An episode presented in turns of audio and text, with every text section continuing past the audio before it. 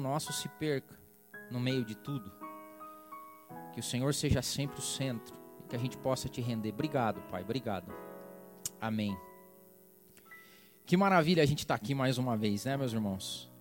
E hoje eu queria falar sobre essa história de amor que a gente tem. Essa história de amor contada num livro que às vezes as pessoas não entendem a profundidade, o tamanho do amor de Deus para nós e tudo que isso representa para mim e para você. A palavra de Deus em 1 João 4,19 diz assim: Nós o amamos a Ele porque Ele nos amou primeiro. Essa semana eu ouvi uma história, li uma história muito interessante de um senhor. Eu não consegui verificar se é realidade mesmo a história, mas o senso dela ou a moral por trás é muito especial. E eu lendo sobre as notícias sobre a pandemia e lia sobre um senhor na Itália que 70 e poucos anos, idade avançada, conseguiu vencer o Covid, a Covid. E quando ele estava saindo do hospital, fazendo o check-out, né? E a, voltando para casa, o pessoal do hospital veio com a conta que ele tinha que pagar alguns euros por conta da utilização dos materiais. Eu acredito que deveria ser uma, um hospital privado. E ele teria que pagar a conta do respirador, da UTI, das diárias. E quando chegou a conta, diz que aquele senhor começou a chorar copiosamente. E todo mundo tocado, porque era mais um caso de vitória sobre a doença, e as pessoas começaram a se sentir incomodadas com a reação dele de ficar chorando, né? E daí diz que um médico falou: Senhor, não se preocupe, se o senhor não tiver dinheiro para pagar a conta, não tem problema nenhum, a gente vai dar um jeito. Não chore assim, não se preocupe tanto. E ele falou assim: Eu tenho dinheiro, não é por isso que eu estou chorando. Graças a Deus eu tenho uma condição muito boa eu consigo pagar a conta do hospital. Mas eu estou chorando de gratidão a Deus, porque eu tenho quase 80 anos e eu jamais precisei pagar para respirar. Eu jamais precisei pagar todo santo dia pelo ar que eu respiro. E agora eu vou ter que pagar alguns euros porque eu fiquei um mês na UTI e eu tenho que pagar porque uma máquina respirou para mim. Eu louvo a Deus e sou grato porque durante 80 anos o ar que eu respiro me foi gratuito. E eu louvo a Deus por isso. Que maravilha, não? Essa história de amor de Deus com os seus filhos. E hoje eu queria falar sobre marcas de amor, sobre o que define o amor de uma pessoa a outra. E eu refletindo também essa semana, algumas pessoas falando que uma das marcas de amor no relacionamento romântico é levar café na cama. Assim, ó, eu acordo todo cedo, todo dia, e o meu esposo ou a minha esposa me leva café na cama. Você já parou para pensar que o nosso Deus nos serve um café toda manhã? Porque a gente acorda todo dia e o sol está lá, o nosso ar que a gente respira está lá, a gente consegue abrir os olhos. Ou seja, por mais que eu e você Talvez não exemplificamos e não fazemos valer tanto o amor de Deus, Deus é contínuo no amor dele. Todo dia tem café da manhã para gente. A expressão do amor de Deus na graça salvadora de Jesus Cristo, ela é com a gente todos os dias. Mas hoje eu queria falar sobre marcas de amor, dessa relação de amor que se tem, como é que eu identifico se existe amor verdadeiro? Porque a palavra de Deus também em João diz assim: Mas bem vos conheço, que vocês não têm em vocês o amor de Deus. E será que nós, quando confrontados com as palavras que Jesus disse a Pedro, Pedro, tu me amas? A pergunta hoje de Deus para nós é assim: Del, você me ama de verdade? Fala aí o teu nome e faça essa pergunta como se fosse Deus perguntando. Jean, tu me amas de verdade? Como se Deus perguntando. Del, tu me amas? E eu sou tentado a dizer que eu e você, quase como instinto, vamos dizer: sim, Senhor, eu te amo. Sim, Deus, eu te amo. Mas essa semana eu peguei me refletindo sobre as marcas desse amor. Será que é da boca para fora mesmo ou será que efetivamente o amor de Deus está em mim? O amor por Deus está em mim. E eu preparei aqui marcas de amor. Quais são as marcas que revelam amor a uma pessoa? E eu vou falar e passar sobre elas, eu queria que você fizesse a sua avaliação como eu tenho feito a minha. Porque me preocupa, e você já viu eu falando isso aqui, o quanto as pessoas se distanciam de Deus e quanto Deus acaba virando uma teoria, um costume, quase uma falácia, um jargão, mas de repente a gente não tem esse sentimento genuíno de amor a Deus. Da mesma forma e na mesma quantidade, na mesma potência que Ele, jamais nós vamos conseguir ter, mas um pouquinho que tenha de retribuição. E a primeira marca que eu vejo de amor é o quanto o amor a uma pessoa fica marcado no nosso pensamento. E o que eu escrevi aqui é o seguinte, ó, e veja se você não concorda comigo. É impossível você dizer que ama uma pessoa se essa pessoa não povoa o seu pensamento. Porque quando você tem carinho e amor por uma pessoa, ela está constantemente na tua cabeça. O nosso cérebro tem pensamentos voluntários e involuntários, aqueles que aparecem do nada, assim. E normalmente quando você ama uma pessoa, o é que nem pop-up, assim aparece a pessoa.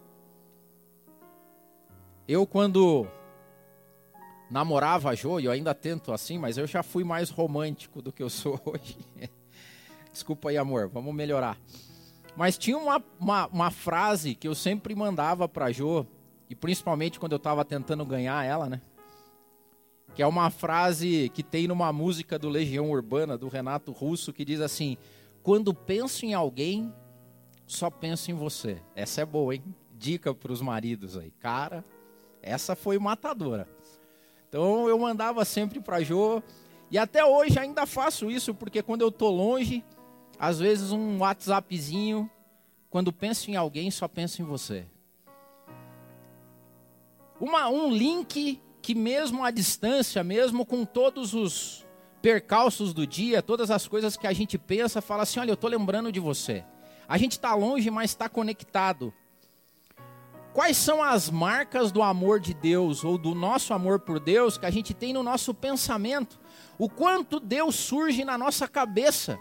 involuntariamente o quanto que essa relação que a gente tem com, a, com o nosso Criador, com o nosso Salvador, com o nosso Redentor. E aqui eu lembro de Davi, cara. Davi era um cara que se fosse essa frase aí, quando pensa em alguém, só pensa em você, cairia bem para Davi. Porque quando você vê os Salmos, e os Salmos são uma história de um diário do Davi, desde a mais tenridade, quando ele era pastor, cuidando de ovelhas, olhando o céu, até quando ele pecou, até quando ele errou, até quando ele era rei soberano. Você vê nos Salmos de Davi exemplificados que Deus aparecia no pensamento dele em todo momento. Davi estava lá olhando para as ovelhinhas, de repente ele, olha só, Senhor, as estrelas, pensar e imaginar que o Senhor fez elas. Aí ele está lá quietinho, de repente ele olha o mar e ele vê o barulho do mar e ele fala: Nossa, mas parece que o mar canta uma canção para o Senhor. Eu olho para os montes e consigo enxergar o Senhor nos montes. Tudo no pensamento de Davi estava recheado de Deus. Aí ele peca. A primeira coisa que ele faz é ficar olhando e falar assim: Caramba, pequei contra Deus. Não aparece a culpa, não aparece, apareceu a culpa contra Deus, mas não aparece a pessoa que foi prejudicada com o pecado dele, prime, o primeiro pensamento é: pequei contra Deus. Quando ele começa a se esquecer e vem o, o, o, o profeta, o sacerdote, e chama a atenção, volta o pensamento, ou seja, na infinidade dos nossos pensamentos, o quanto deles é inundado por Deus. Faz a conta durante o dia. Quantas vezes Deus surge no meu pensamento? Quantas vezes Deus inunda a minha emoção? Quantas vezes Deus aparece nos meus mais íntimos e involuntários pensamentos. Porque a nossa mente também pode ser recheada de pensamentos pecaminosos, de coisas ruins. Somos humanos. E aqui não está falando nenhum santarrão. É impossível que você passe o dia inteiro pensando única e exclusivamente em Deus. Mas uma marca simples que seja, quantas vezes. Agora que bênção se nós fôssemos assim mesmo, né? Que a gente pudesse olhar para Deus e talvez como Davi falar: Senhor, quando eu penso em alguém, eu só penso em você. Isso é marca de amor. Sabe qual que é a outra marca de amor? O quanto a pessoa amada povoa o nosso intelecto. E eu disse aqui assim, ó, é impossível, bom, primeiro, é impossível que você ame alguém e essa pessoa não povoe o seu pensamento. A outra forma é essa pessoa inundar o seu intelecto. E eu escrevi o seguinte: é impossível que você ame alguém e você não tenha desejo de conhecer essa pessoa. Ou estou errado? E a palavra de Deus, na sua infinita sabedoria, quando coloca a relação de Deus, como de Jesus como sendo noivo e a igreja a noiva, e a gente vê essa relação de amor matrimonial, tem muito a ver com esse amor nosso. Ou quando você está interessado em alguém, você não invade a mídia social dele. Você não fica lá. Você não fica olhando. Você não fica reparando onde foi, o que postou, quem fez.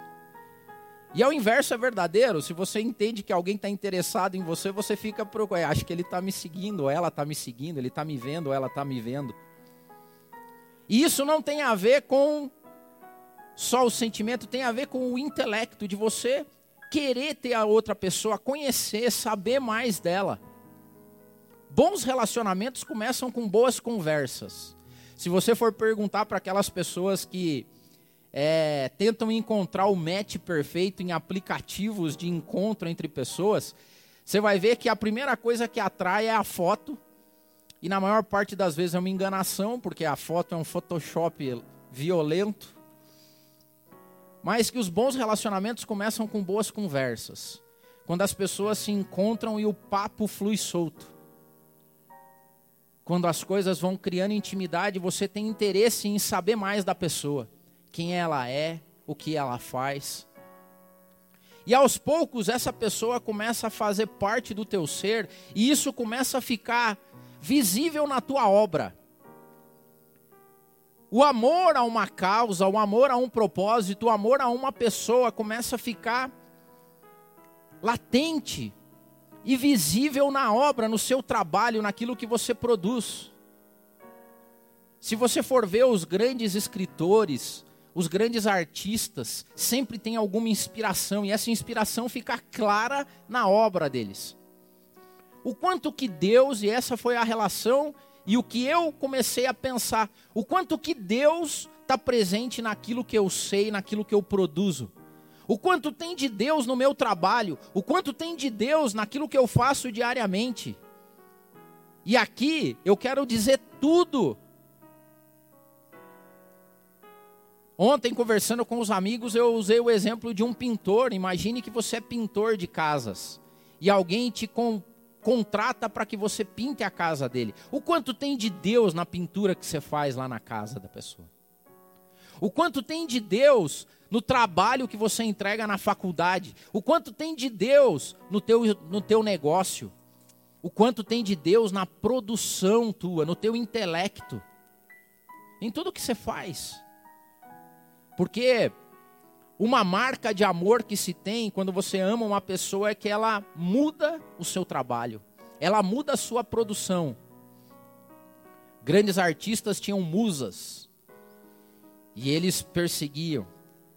Dante Alighieri, quando escreve a Divina Comédia, é uma saga em torno e na busca da Beatriz, da grande amada dele.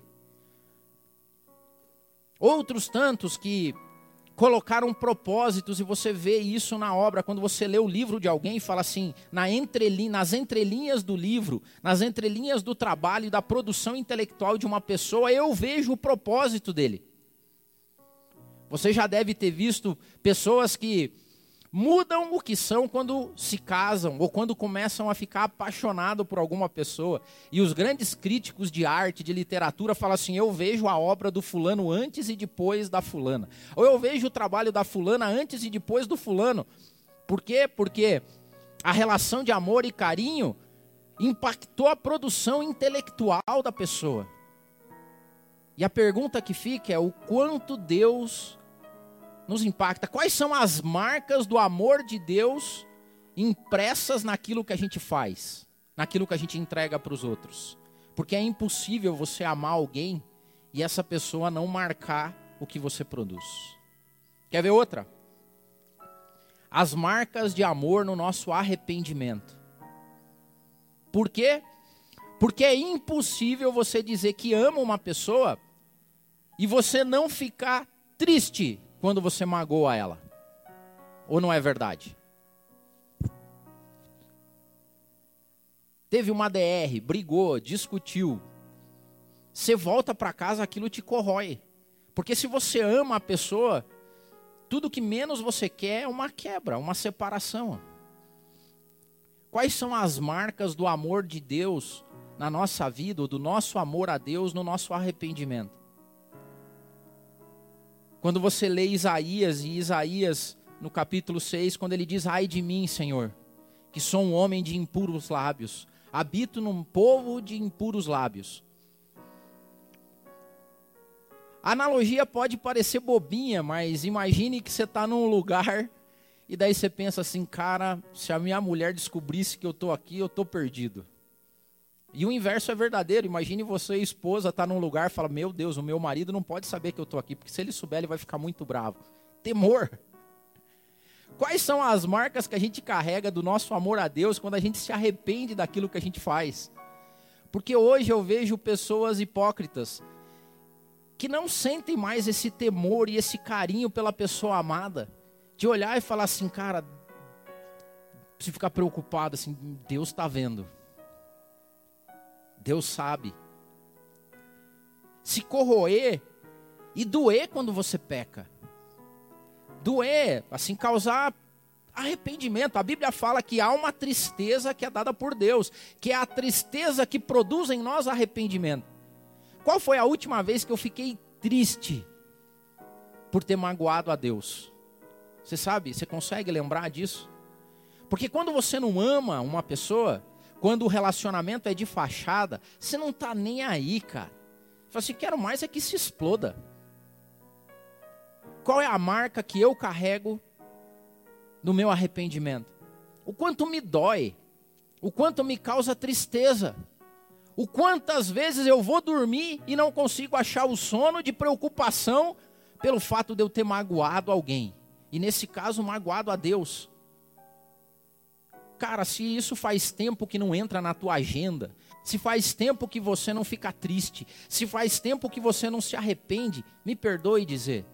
Se a pergunta é: você me ama de verdade? É uma bela resposta hipócrita dizer assim: não, eu te amo, Senhor. Eu te amo, mas assim, ó, de boa, o Senhor não aparece no meu pensamento, é, no meu trabalho e nas minhas entregas, o senhor não influencia quase nada. E faz, eu não fico triste pelo que eu faço e do jeito que eu vivo. Não me incomodo muito, não. Acho que faz parte da vida, é esse negócio assim. Cara, não tem como ter relação aberta com Deus. Assim, não, nós vivemos uma relação aberta. Eu faço, eu sou livre para fazer o que, eu, o que eu quiser, e Ele é livre para fazer o que Ele quiser. Todo dia de manhã tem café da manhã para gente. E eu arrisco dizer que eu e você povoamos os pensamentos de Deus. Porque há um plano instituído na terra para que eu e você sejamos salvos. Quantas das vezes eu fico triste?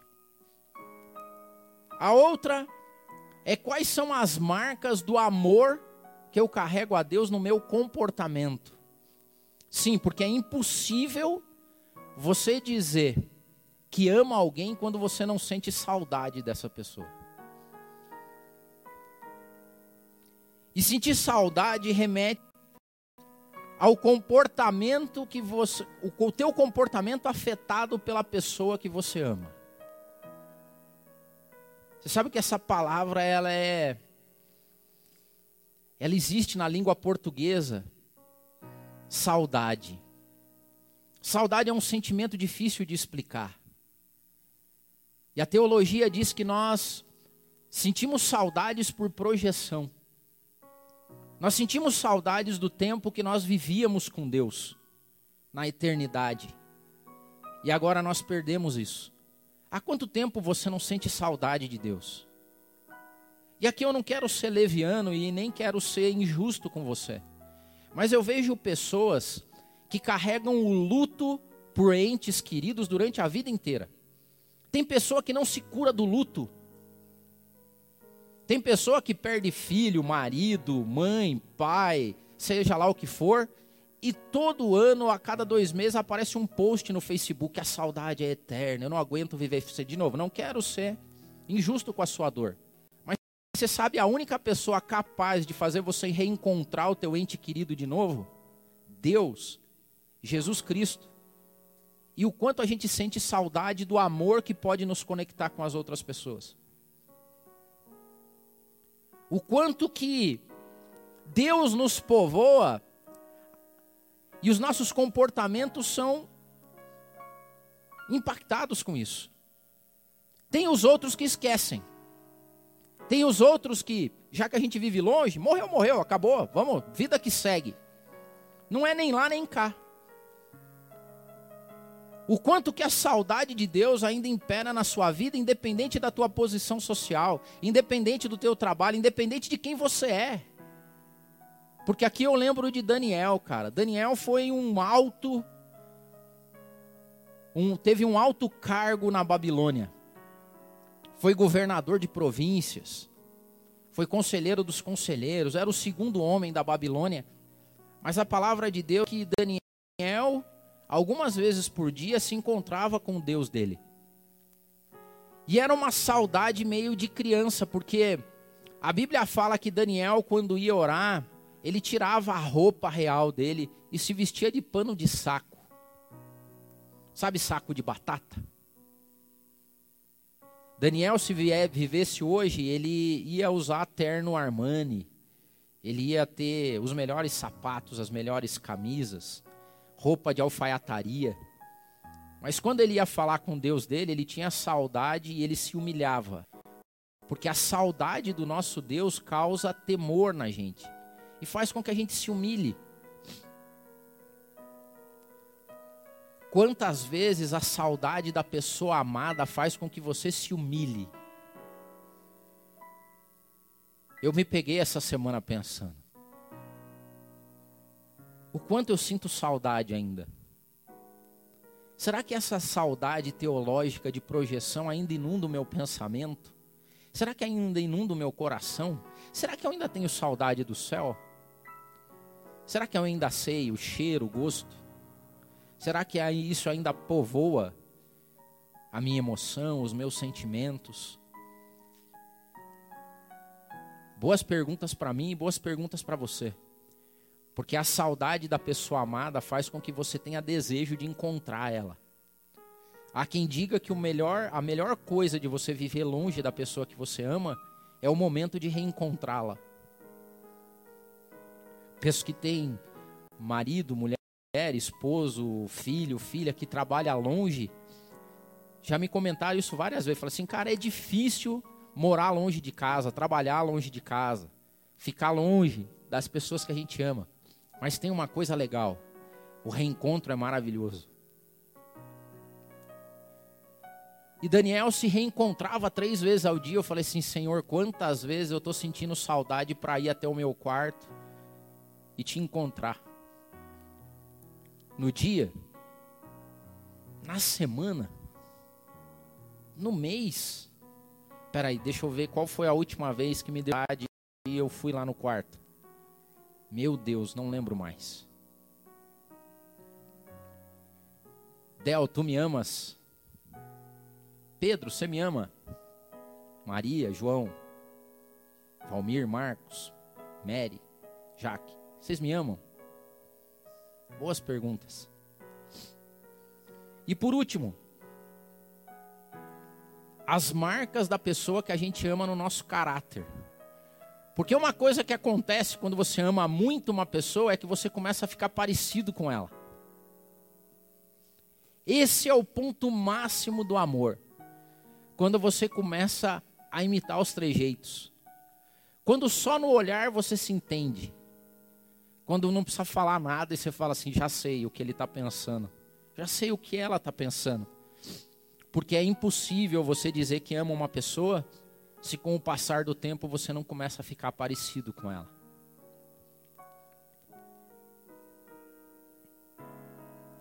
E nesse ponto me doeu. Porque nunca antes a gente viveu numa sociedade que não parece em nada com Deus. Que não se parece em nada com Jesus Cristo.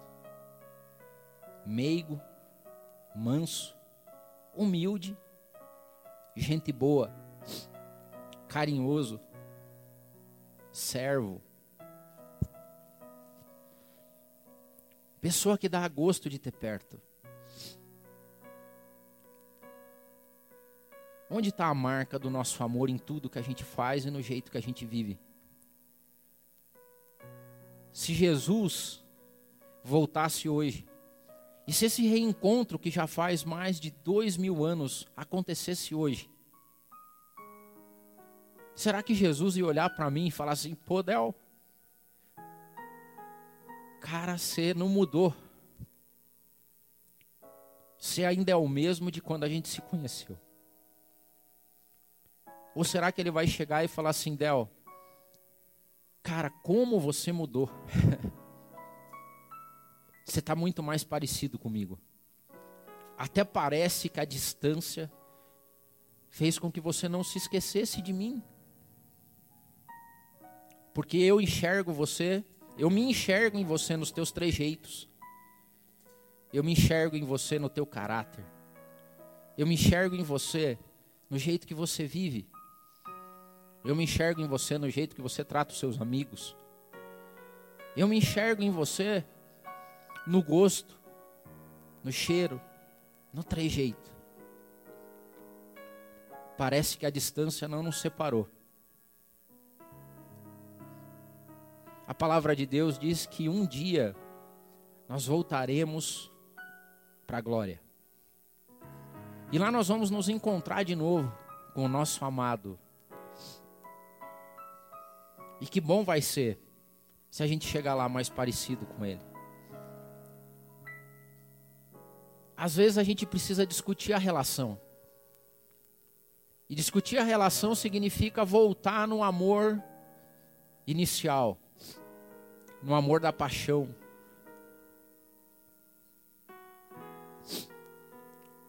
No amor do carinho onde Deus povoava a nossa mente,